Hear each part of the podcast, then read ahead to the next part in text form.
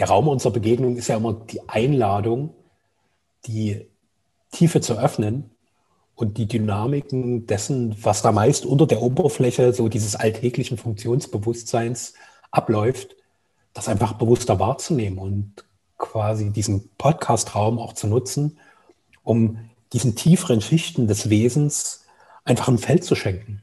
Ja. Wo es sichtbar, spürbar, hörbar werden darf und gleichzeitig damit auch für Menschen mh, hm, erfahrbarer. So ist ja quasi mit dem, was wir hier gemeinsam machen, das ist ja wie eine Karte, die wir immer wieder neu beschreiben. So eine Karte ins eigentliche Wesen. Und jedes Mal finden wir neue Pfade, um trotzdem immer wieder beim einen, beim einen finalen Punkt zu landen. Ja. Viele Wege führen uns ins Erwachen. Ja. Ja, bisher ist uns das irgendwie immer gelungen. Ah, jetzt, wo du es so groß ankündigst, mal sehen, ob wir da auch hinstoßen. Ja. Geht doch nichts über einen gut gepflegten Erwartungsdruck.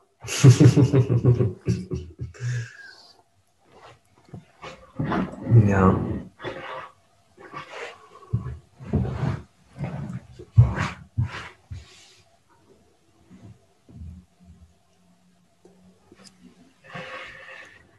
Mag direkt beginnen und was teilen, was noch bei mir jetzt sehr, sehr aktuell ist.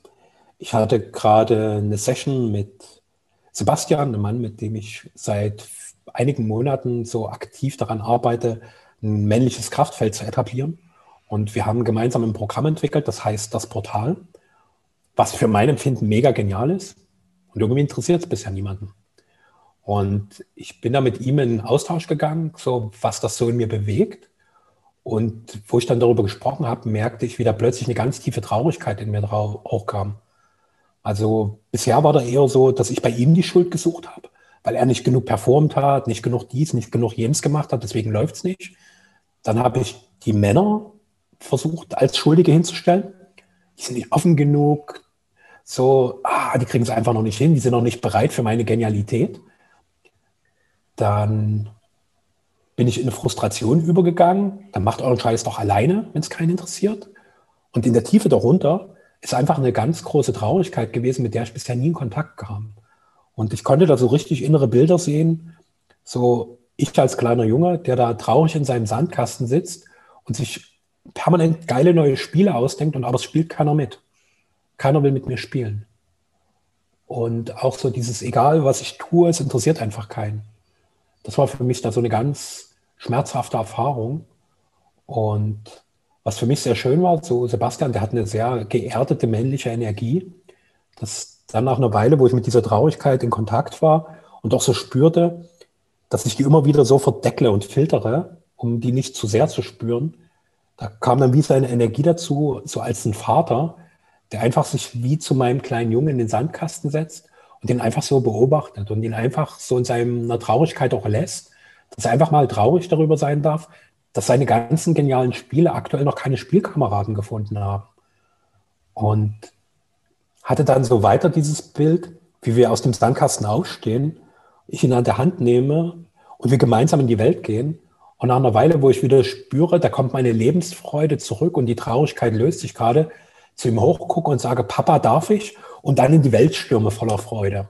Das war da so als ganz tiefe Erfahrung in mir da und spürte auch so mit, mit dieser kleinen inneren Reise, die ich zwar jetzt über Worte zum Ausdruck bringe und die so klingt, als wäre sie aus meinem Geist, jedoch aus einer anderen Tiefe meines Wesens kam und jetzt quasi nur über meine Gedanken, über meine Worte zum Ausdruck gebracht wird. Und gleichzeitig war es was viel, viel Tieferes. Und ich habe auch gespürt, dass das über Jahrzehnte wie eingefroren war und so einen latenten Atmosphäre von Traurigkeit, von diffuser Depression auch irgendwo im bestimmten Teil meines Wesens gehalten hat. Weil ich diese Traurigkeit nie fühlen wollte. Das ist gerade bei mir sehr, sehr präsent. Ja. Auch die Befreiung, die dadurch entstanden ist und dieses, das bin auch ich. Bin auch diese Traurigkeit des kleinen Jungen, der sich so nie leben konnte. Und wo ich jetzt aber als erwachsener Mann diesen Erfahrungen Raum geben kann. Der Traurigkeit, der Berührtheit, der Verletzlichkeit, der Zartheit, die da drin ist. Hm. Hm.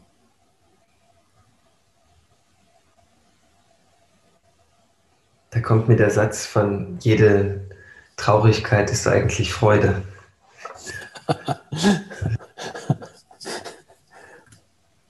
hm. Mhm. Hm.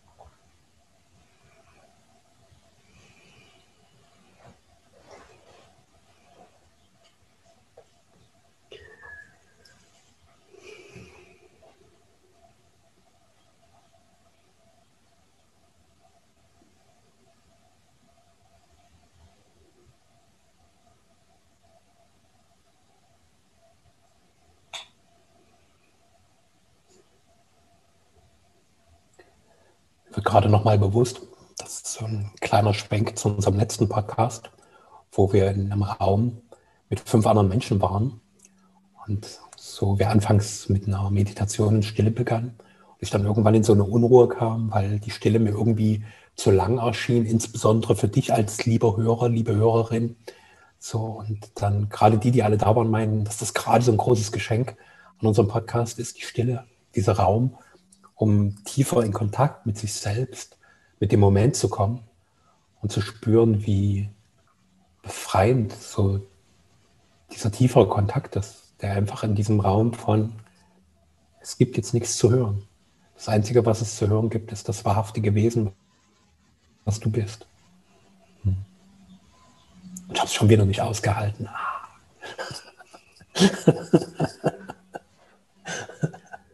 Ja, aushalten ist ja auch immer so ein so besetzt irgendwie.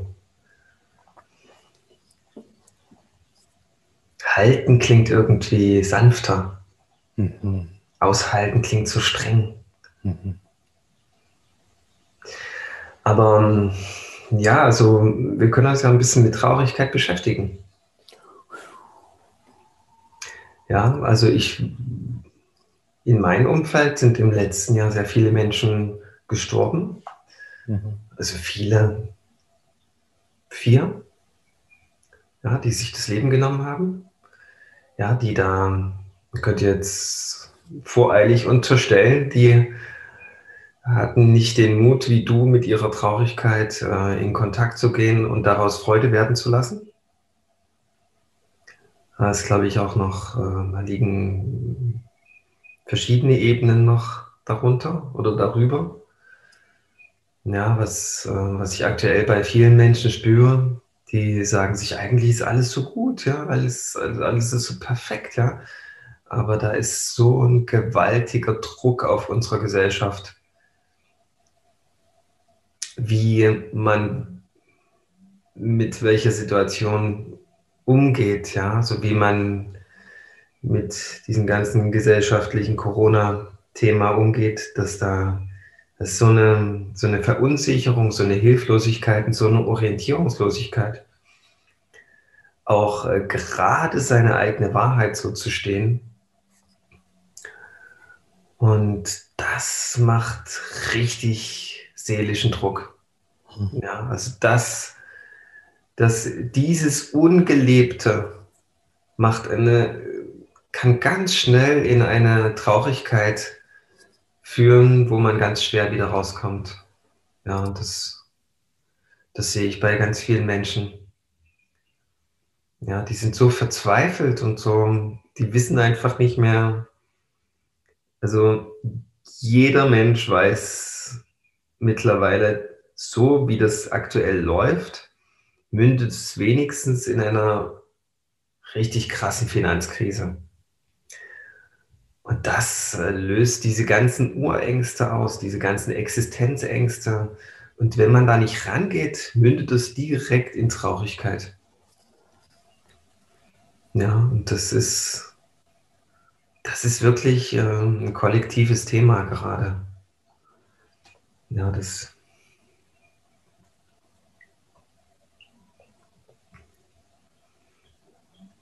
Ich weiß ja nicht, ob man zu zu einem Menschen, der extrem depressiv ist, auch einfach milder sagen kann, der ist traurig. Wahrscheinlich irgendwie, ja. Ja, und diese Zeit, wo alle so isoliert sind und wo nicht mehr dieser näherende menschliche Austausch auch über die Nähe so stattfindet, das, ähm, da ist so viel Ungelebtes, ja. Alle sind sie so irgendwie digital vernetzt und so weiter, ja. Aber das ist so eine Gewalt. Selbst wenn das jetzt für immer so wäre, ist das jetzt mal ein massiver Umbruch, ein massiver Einschnitt in, in diese Menschheitsgeschichte. Und das ist überhaupt nicht einfach, ja. Da, da bleiben so viele Bedürfnisse auf der Strecke und ja, da bleibt so viel ungelebt, so viel Essentielles. Und da, da darf man ruhig mal sich das bewusst machen und sagen, wow, ich fühle das jetzt einfach mal, was da ist. Und bin damit und äh, lass da vielleicht diesen Moment mal ganz lange in mir wirken und guck ganz spielerisch, wo denn jetzt die Freude ist. Ja, weil da, wo, wo noch vor einem Jahr die Freude war, da ist sie jetzt nun mal einfach nicht mehr zu finden. Ja, und das ist für alle dasselbe große Thema und wir sind alle so verhaftet in unseren Routinemustern und denken, das wird schon ja alles irgendwie. Aber ich vermute, dass ähm, wir sind jetzt dazu aufgerufen, wirklich neue Wege zu gehen. In allen Lebenslagen und war alles, fast alles, was bisher funktioniert hat, funktioniert jetzt eben nicht mehr. Ja, und wenn man eben mal in Anführungszeichen faul ist und jetzt nicht wieder Unbekanntes und schon wieder Neues und wieder Gestrüpp im Weg, nö, ich mag jetzt nicht mehr, dann wird einen die Traurigkeit vielleicht daran erinnern, dass man eben ja, auf dem falschen Dampfer ist oder und wenn man dann wirklich in sich vielleicht beginnt, und mal sagt, okay, das funktioniert eben alles nicht mehr, dann und sich das mal eingesteht, dass die alte Welt vorbei ist, dann kann das vielleicht ganz hilfreich sein. Und damit bin, bin ich jetzt kein, also da, da gebe ich nur etwas wieder, was ich selbst so immer und immer wieder bei mir erlebe. Ja.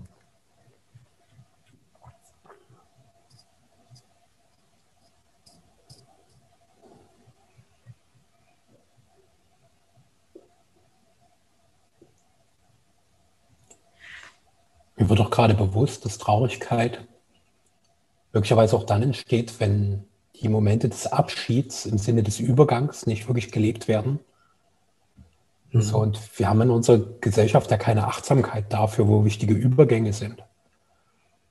Also, also so, wenn, wenn ich mal schaue, wie ich groß geworden bin, da gab also alte Gesellschaften, die hatten dann auch Initiierungsmomente, wo klar war, okay, ich gebe deinem Bewusstsein jetzt den Hinweis, dass jetzt eine Phase endet und eine neue beginnt. Und für mich gefühlt in meinem Leben wurde ich immer irgendwo reingespült. So wie als wäre das Leben eine Wildwasserfahrt wo ich mittendrin sitze, was mich links und rechts an irgendwelche Felswände schleudert und ich werde immer irgendwo reingespült. Und das andere wäre wirklich bewusst zu sagen, okay, jetzt geht's ins Wildwasser.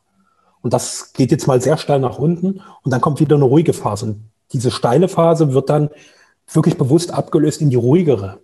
Und jetzt kann ich natürlich sagen, ich armes Opfer, weil meine Eltern so alles drumherum, die haben mir diese Initiierung nicht gegeben und ich initiiere mich selbst so die Initiierung ins Jetzt, in den Wandel, in die Veränderung, in die Schwelle, über die ich gerade gehe.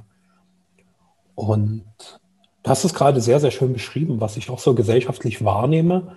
Einerseits so eine Sehnsucht nach einer scheinbar schönen alten Ordnung. Und gleichzeitig ist es in mir auch total die Gewissheit, das wird so nie wieder kommen. Und die Schönheit, die Möglichkeit im Moment zu entdecken und auch die Schönheit in der Traurigkeit. So, weil für mich war das gerade ein unfassbar befreiender Moment, mit dieser Traurigkeit in Kontakt zu kommen. Auch gerade in Kontakt mit einem anderen Menschen. Also speziell bei Männern bin ich dann auch sehr gehemmt, meine Traurigkeit offen zu leben.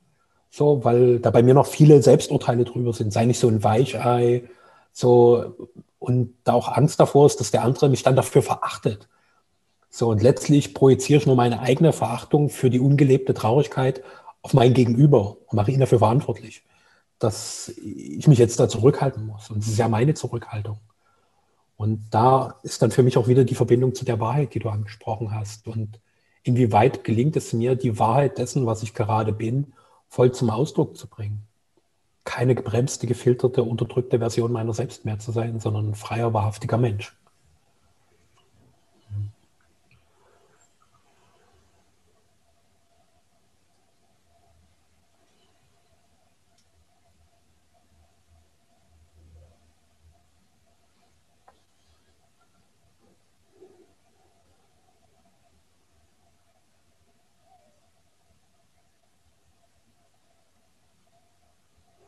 Auf jeden Fall lädt uns genau zu diesem Phänomen das nahende Osterfest ein. Ja, als du den Text jetzt gesprochen hast, der Text klingt wie vorgefertigt, ja, aber als du das äh, gesagt hast, mh, hm, da hatte ich so das Bild von einem Küken, was im Ei sitzt. Ja. Man könnte dieses dieses, ja, also das, das Küken merkt in der Eierschale irgendwann, ich muss hier raus. Und dieser Zustand, der jetzt stattfindet, ist so ein bisschen, als ob dieses Sinnesorgan, ich muss hier raus, bei den Menschen wie abgeschalten ist. Der Mensch ist gerade nicht bereit, gegen die Eierschale zu picken, damit er da rauskommt. Es, die Erlösung, die liegt im Tun. Das ist eine ganz einfache Wahrheit.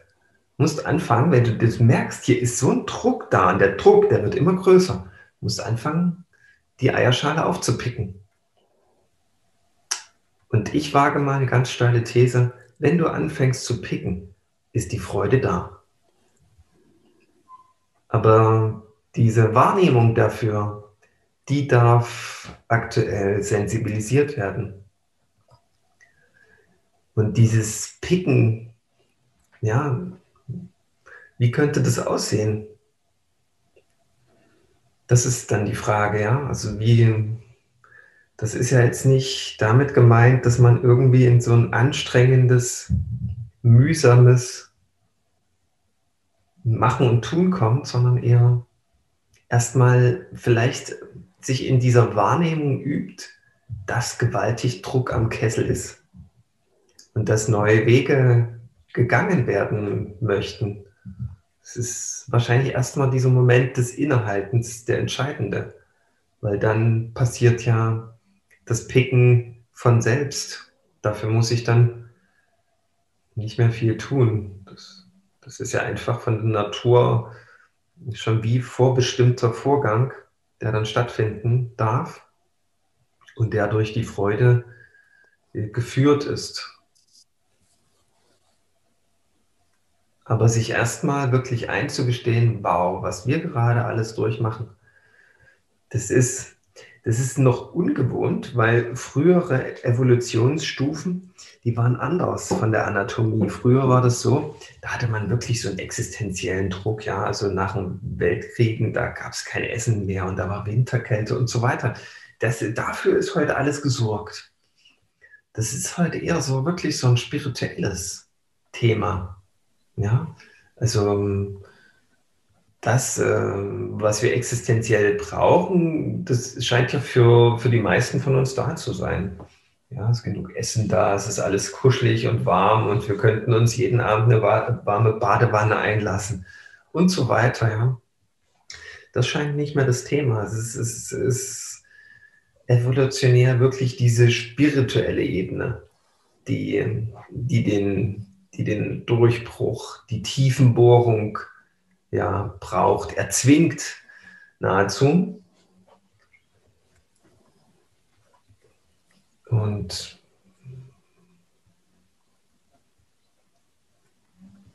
da gibt es, da gibt es ja schon viele Wege, aber äh, ich denke auch, was, was, was wir oder was alle feinsinnigen Menschen spüren, wenn man schon beginnt, mit seiner Mitte so zu gehen, das ist wirklich so diese, dieser Kollektivdruck. Ja, also ich, ich nehme das wahr und versuche damit im Mitgefühl zu sein. Manchmal gelingt es mir besser, manchmal gelingt es mir weniger. Aber das ist schon einfach mal eine kollektive Frage, der darf man sich ruhig stellen und beginnt vielleicht damit, indem man versucht, Worte zu finden für dieses aktuelle Phänomen. Weil im, im Radio und im Fernsehen wird das sicher nicht angesprochen. Da geht es ja immer noch darum, ja, dem Ganzen einen Rahmen zu setzen. Das ist so wie der Versuch, das ist alles noch so extrem in der materiellen Ebene verhaftet. Ja. Du wirst ja nicht ähm, dein Haus damit vor dem Verbrennen schützen, indem du eine Versicherung abschließt. Der Vergleich kommt mir gerade. Die Versicherung, dieses materielle Gebilde, das, das dir nichts nützen. Ja. Das, äh, das hat keinen Wert so richtig, ja. Aber diese Achtsamkeit, dass das Haus nicht abbrennt, das ist das Entscheidende. Ja. Also ich hatte es ja schon mal angesprochen, dass ich vor, vor ein paar Jahren gewählt habe, keine Krankenversicherung mehr zu haben. Und ich gehe seitdem tatsächlich viel verantwortungsvoller mit meinem Körper um. Das ist einfach ein Fakt. Du weißt dann einfach, du bist die Instanz, die für Achtsamkeit sorgen muss, dass alles im Flow ist, dass nicht irgendwo eine Blockade entsteht. Ja, und da musst du ständig forschen und gucken und neue Wege gehen. Die Tücken und Fallen, die lauern überall. Ja. Also das mal so, ein Vergleich, Versicherung und, und ja, dieses ganze, was da von, von der Obrigkeit als Lösungsweg angeboten wird, das ist halt alles extrem materiell. Es hat keine geistige Dimension. Und ich wage mal in aller Demut und Unbescheidenheit zu sagen, dass das eben die alte Welt ist. Und ähm, das aktuell ist viel tiefer drängt, ja, dass, dass wir in unserer Wahrhaftigkeit gefragt sind und diese zu leben und zu stehen. Ja, und ähm, die Frage ist, wie, wie gelingt es? Wie, was gibt es da für Wege? Wie kann man, wie kann der Einstieg gelingen? Und ja,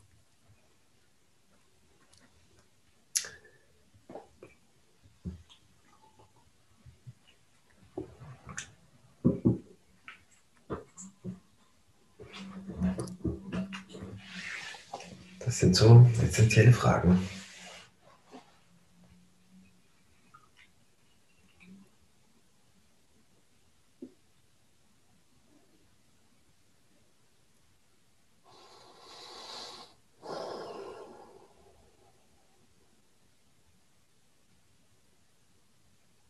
Das Sinnbild, was du gerade beschrieben hast mit der Versicherung, da wurde mir parallel dazu deutlich, dass wir versuchen, der Bewegung des Lebens, die ja gleichzeitig auch Vergänglichkeit impliziert, mit Konservierung zu begegnen.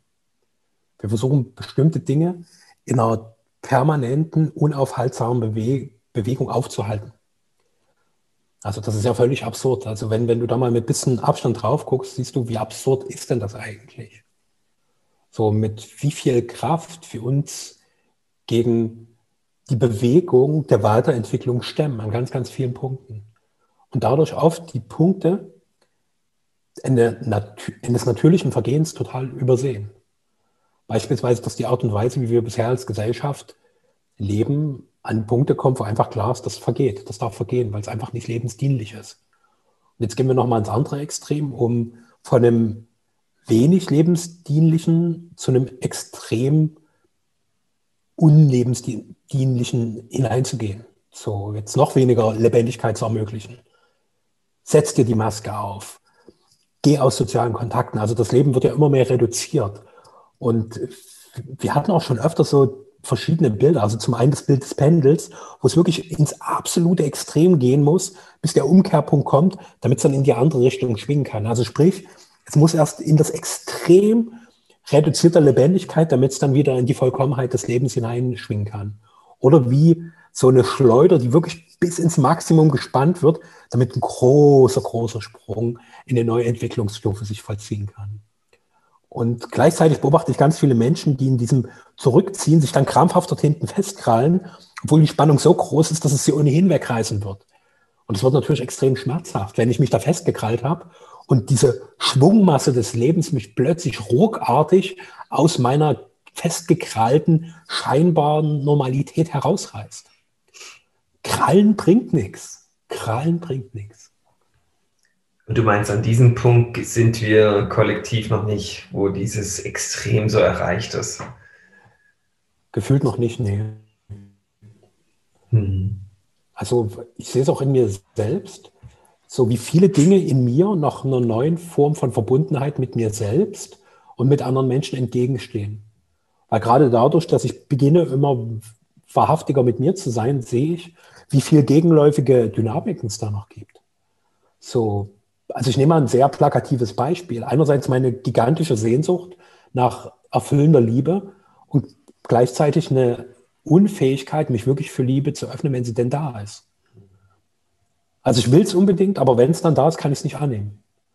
So wie ein Ultradurstiger, der unbedingt trinken will, aber halt nur einen Becher enthält, der keinen Boden hat. Kannst du noch so viel reingießen, ich kann nichts trinken. Und das ist jetzt sehr überspitzt gezeichnet und gleichzeitig ist es meine Erfahrung, die ich immer bewusster machen darf. Und damit muss ich nichts tun, weil jetzt der Verstand würde ja sagen, okay, na, wenn du es nicht annehmen kannst, dann musst du jetzt wie ein Wilder annehmen trainieren. Trainier dich, trainier dich. Und mir wurde auch nochmal viel bewusster, dass wir in unserem ganzen System verschiedenste Zentren haben, die einfach Informationen so verarbeiten, dass Schöpfung entstehen kann. Wir versuchen es ja in unserer Gesellschaft bisher primär über eins, unseren Geist. Und es gibt verschiedenste Systeme, die bis zu neun verschiedene energetische Zentren in unserem Körper unterscheiden, wo die sagen, okay, dort passiert Schöpfung. Und wir versuchen es aber nur über eins, was offensichtlich extrem begrenzt ist und total manipulierbar. Mhm. Eine Intuition kannst du nicht manipulieren, das kannst du abhaken. Mein Geist schon, dem musst du nur entsprechende Dinge erzählen und ich glaube, und ich werde ein Küken, was in der Mitte des Eis sitzt und niemals zur Schale geht, um zu picken. Weil Schale hochgefährlich ist. Wenn ich zur Schale gehe, könnte ich sterben. Und als Küken muss ich die ganze Zeit maskiert sein und muss mir Impfungen holen, damit mir ja an der Schale nichts passieren kann. Und ich muss schön in der Mitte bleiben. Schön in der Mitte. Kein Kontakt zu anderen Küken, das wäre schrecklich. Anstatt zu spüren, dass, dass man schon viel zu groß für die Schale geworden ist, ja. ich muss mich weiter klein machen als Küken. Ich bin zwar schon der halbe Hahn, aber wenn ich mich nur klein genug mache und mich kein Stück bewege, dann passe ich noch weiter in diese Eierschale. Tut zwar scheiße weh, aber es geht. Hm. Ich habe mal ein krasses Beispiel diesbezüglich gehört. Ähm, da hat jemand äh, den Versuch unternommen oder er hat die klare Absicht, sich selbst zu töten, wollte das aber unter ärztlicher Obhut. Und äh, die Ärzte haben sich ein, ich würde sagen, ein Gag erlaubt. Obwohl das in dem Zusammenhang natürlich ein sehr makabres Wort ist. Die haben den Menschen Placebo Mittel verabreicht, anstatt wirkliches Gift. Und das Placebo-Gift wurde verabreicht und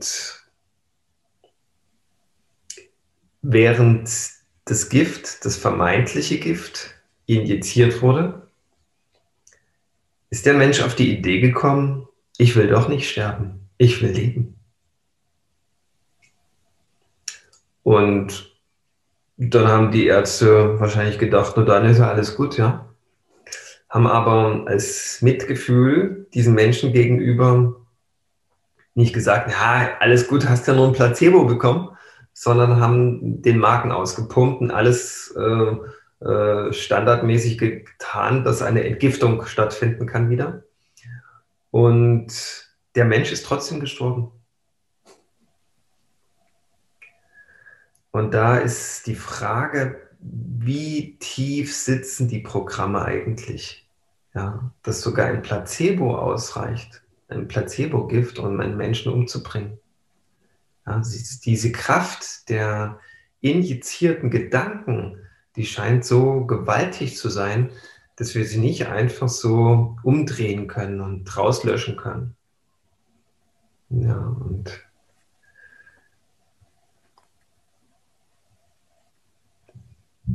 Und da sehe ich einfach auch ähm, die Medien in der Pflicht oder in der, wenn ein kollektiver Wandel stattfinden darf, dann wäre das im Grunde einfach, indem man die Inhalte von Fernsehsendern ähm, wechselt. Denn nachweislich ist es so, das Fernsehen ähm, strahlt eine Hypnosefrequenz aus. Und durch die Hypnose haben es alle Inhalte, die im Fernsehen gesendet werden, extrem leicht, sich in unserem Unterbewusstsein äh, festzuankern. Und alles, was dort gesagt wird, wird genau genommen zu deinem Denken, zu deinen unterbewussten Programmen, an denen du dann nicht mehr so einfach was verändern kannst. Das heißt, alles, was die Menschen und die meisten Menschen gucken jeden Tag Fernsehen, aufnehmen, ist ein injiziertes Programm, was dann ihrer selbst prophezeiten, wie sagt man? Selbsterfüllende Prophezeiung. Genau, was sich dann selbst erfüllen wird als Prophezeiung. Mhm. Und ähm, ja, also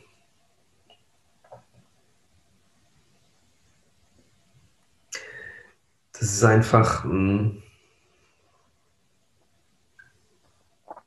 die Menschen werden genau genommen in ihrer Eierschale, wie du auch schon betont hast, gepflegt. Ja.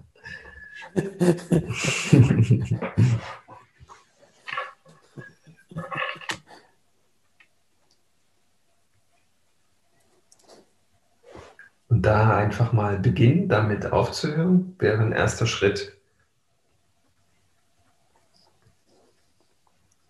Also warum sollte ich mich pflegen lassen? Ja, das ist doch, äh, entspricht doch überhaupt nicht meiner Größe und meiner göttlichen Vollkommenheit. Ja, ich bin doch kein, ja, kein die Menschen tun also so, als wären sie pflegebedürftig. Und die Pflege ist gar nicht notwendig.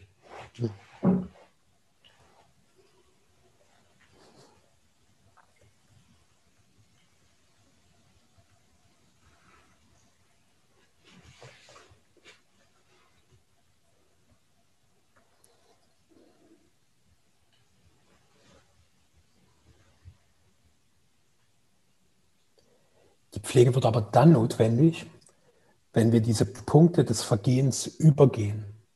Dann brauchst du wirklich Pflege. Also am deutlichsten zu sehen bei alten Menschen. So, dies, also ich stecke da nicht drin. Es ist einfach nur meine Wahrnehmung und Beobachtung, keine Wertung, dass wir uns dort Räume geschaffen haben, wo Menschen noch in einem Feld und unter Bedingungen leben, die mit Leben relativ wenig zu tun haben aber das Leben wird halt immer wieder mit verschiedensten künstlichen Impulsen verlängert. So, und Auch da zu schauen, wann will einfach was gehen, dann, dann werde ich auch nicht pflegebedürftig, weil das Leben entscheidet. Und Pflegebedürftigkeit impliziert auch gleichzeitig die Idee, ich bin ein Opfer, ich bin zu schwach. Ich bin zu schwach, um es noch selbst zu können. Und so ein wesentliches Element, auf das wir auch immer wieder stoßen, ist so diese Selbstverantwortung, in der gleichzeitig auch die Macht steckt, die Kraft zu mir zu holen, zu sagen, ich kreiere das, ich erschaffe das. Und unsere, das Kollektiv, in dem wir leben, ist ja sehr stark auf dieses Opferding ausgelegt, auf ganz, ganz vielen Ebenen. Also da gibt es so viel subtile Opfer- und Abhängigkeitsverbindungen, es ist so ätzend. Und da ist ja auch zu spüren, je wacher du mit dir wirst, also ich jetzt konkret in dem Fall mit mir, meine Opferhaltung, meine Mechanismen zu sehen, desto klarer sehe ich es auch in meinem Umfeld. Es ist wirklich ein Erwachen zu sehen, oh Gott, was tue ich da? Um zu sehen, was machen denn alle anderen da auch noch? Und oft hatte ich da so den Impuls rumzulaufen, alle zu rütteln, bitte wach auf, lieber Mensch. Hey, ist allerhöchste Zeit. Und jetzt zu merken, Erwachen ist ein Impuls, der kommt aus mir heraus. Also da kann mir der andere noch so oft ins Gesicht schlagen, mich streicheln, mich küssen, ich werde nicht einfach wach. So ist nicht wie die Prinzessin, die den Frosch noch küssen muss und dann wird es sofort ein Prinz. Sondern der Impuls kommt aus mir heraus. Und deswegen, ja, ist dieses Bild, was du hast mit dem Küken im Ei, zeigt es auch sehr schön energetisch. Solange ich im Ei bin, kann ich als Küken die ganze Zeit behaupten, so eine Scheiße, ich bin gefangen. Ich komme hier nicht raus. Das ist unabänderliche Realität. Ich bin ein Opfer dieser verfickten Schale. Bis ich irgendwann mal anfange zu picken und zu merken, hey, das gibt ja nach. Und da kann ich mich ja voll ausdehnen, ich kann mich ausdehnen. Und wenn ich einmal aus der Schale raus bin, ist quasi der Raum meiner Ausdehnung vollkommen unbegrenzt. Nach der Schale kommt Unendlichkeit. Schön.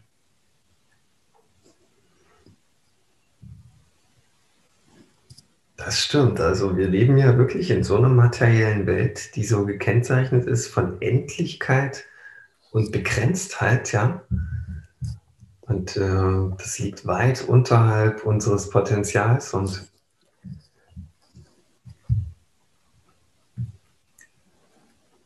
also ich denke schon, diese Erwachen, das, das, das folgt so hm, natürlichen Reihenfolgen, die man so eben durchläuft. Aber so dieses Initiale, so dieses, man kann es verhindern, durch eben Massenhypnose zum Beispiel, aber aufhalten kann man es nicht. Man kann einen Kampf und einen Widerstand dagegen setzen.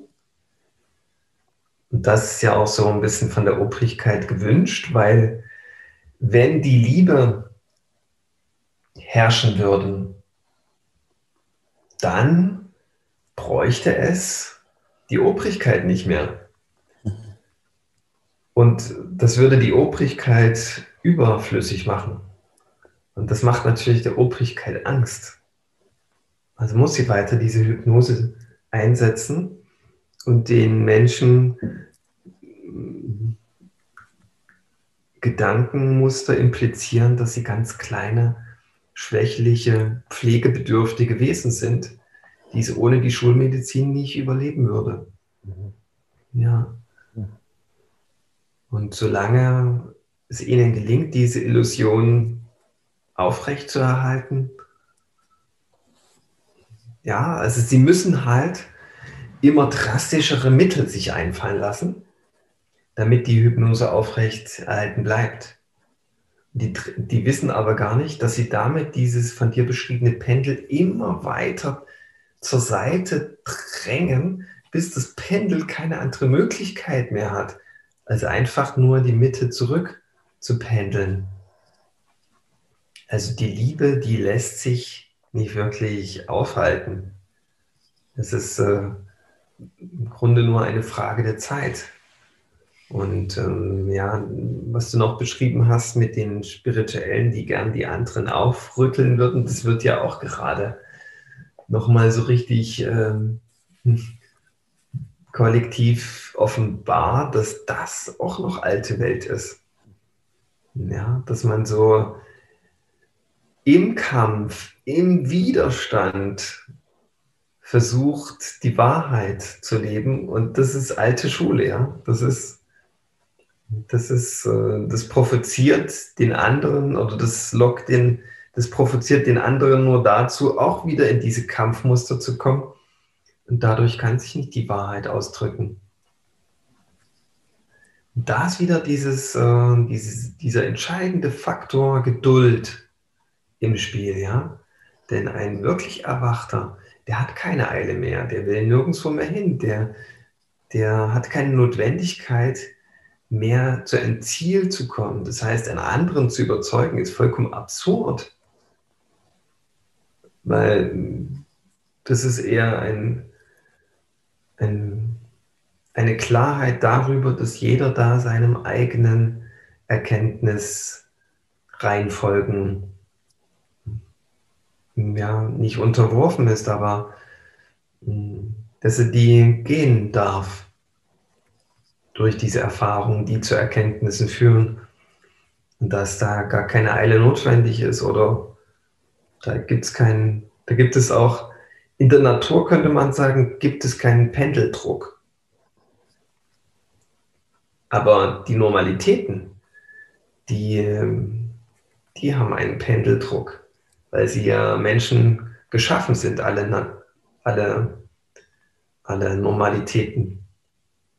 Die Normalitäten müssen vielleicht noch ein bisschen drastischer werden, bis, bis sie sich selbst auflösen und alles in Natürlichkeit strahlt.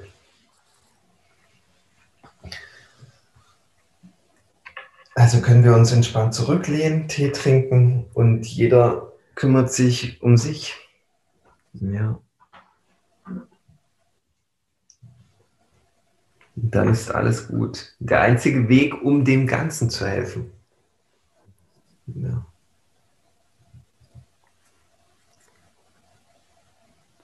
Und ich denke auch gerade diese Menschen, die jetzt in Druck und Traurigkeit Situationen leben denen ist nicht geholfen, wenn man denen Lösungswege präsentiert. Ja. Das ist ja inner, das ist ja ein innerer Lösungsvorgang, der, der von selbst stattfindet, wenn man nur dem Raum und Präsenz schenkt.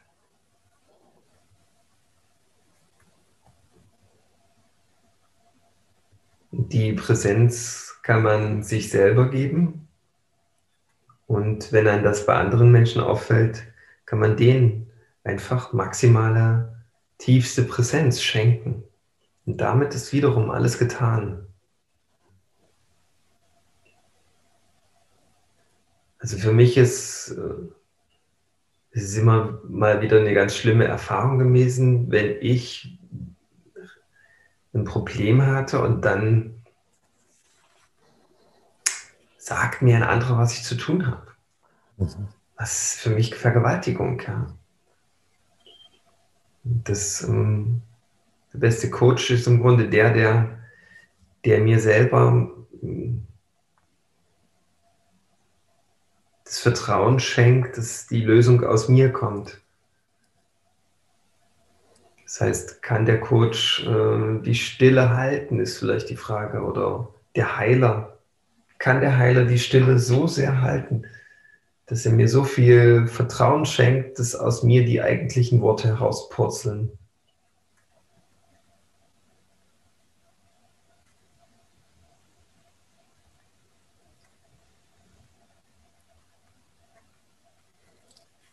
Vielleicht ist da noch so eine äh, Aufgabe vom Coach oder vom Heiler,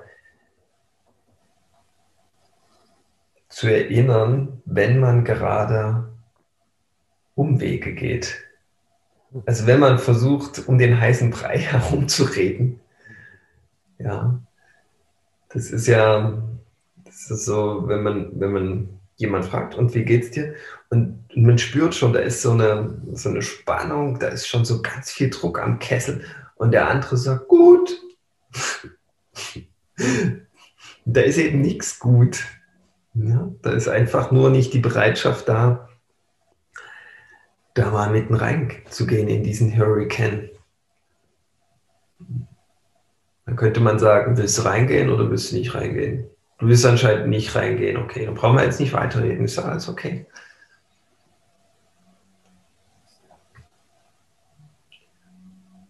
Aber es ist nun mal gerade ein riesen Hurricane am Werk und die gute Nachricht ist aber, mitten im Hurricane ist es still.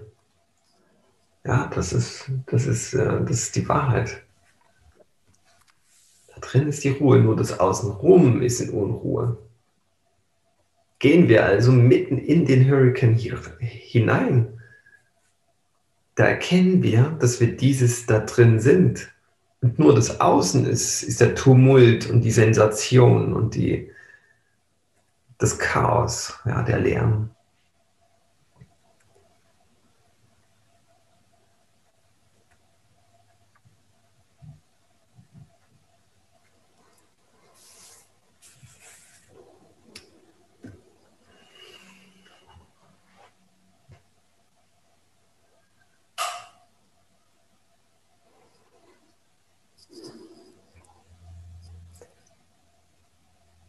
Für mich ist es ein schönes Schlusswort, so in die Mitte zu kommen und zu erkennen, dass der Tumult im Außen ist. Und dass wir noch das Außen sind. Noch sind wir das Außen und sind gerade im Übergang. Und Im Übergang kann es sein, dass die Erfahrung von Tumult, von Bewegung noch intensiver wird. Und gleichzeitig ist es ein Übergang weil ja alles fließt, vergeht und somit ist es ein definitiv im Wandel.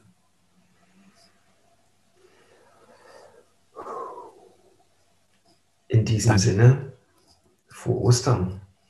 Frohe Ostern, frohes Wandeln. Danke dir. Bis bald.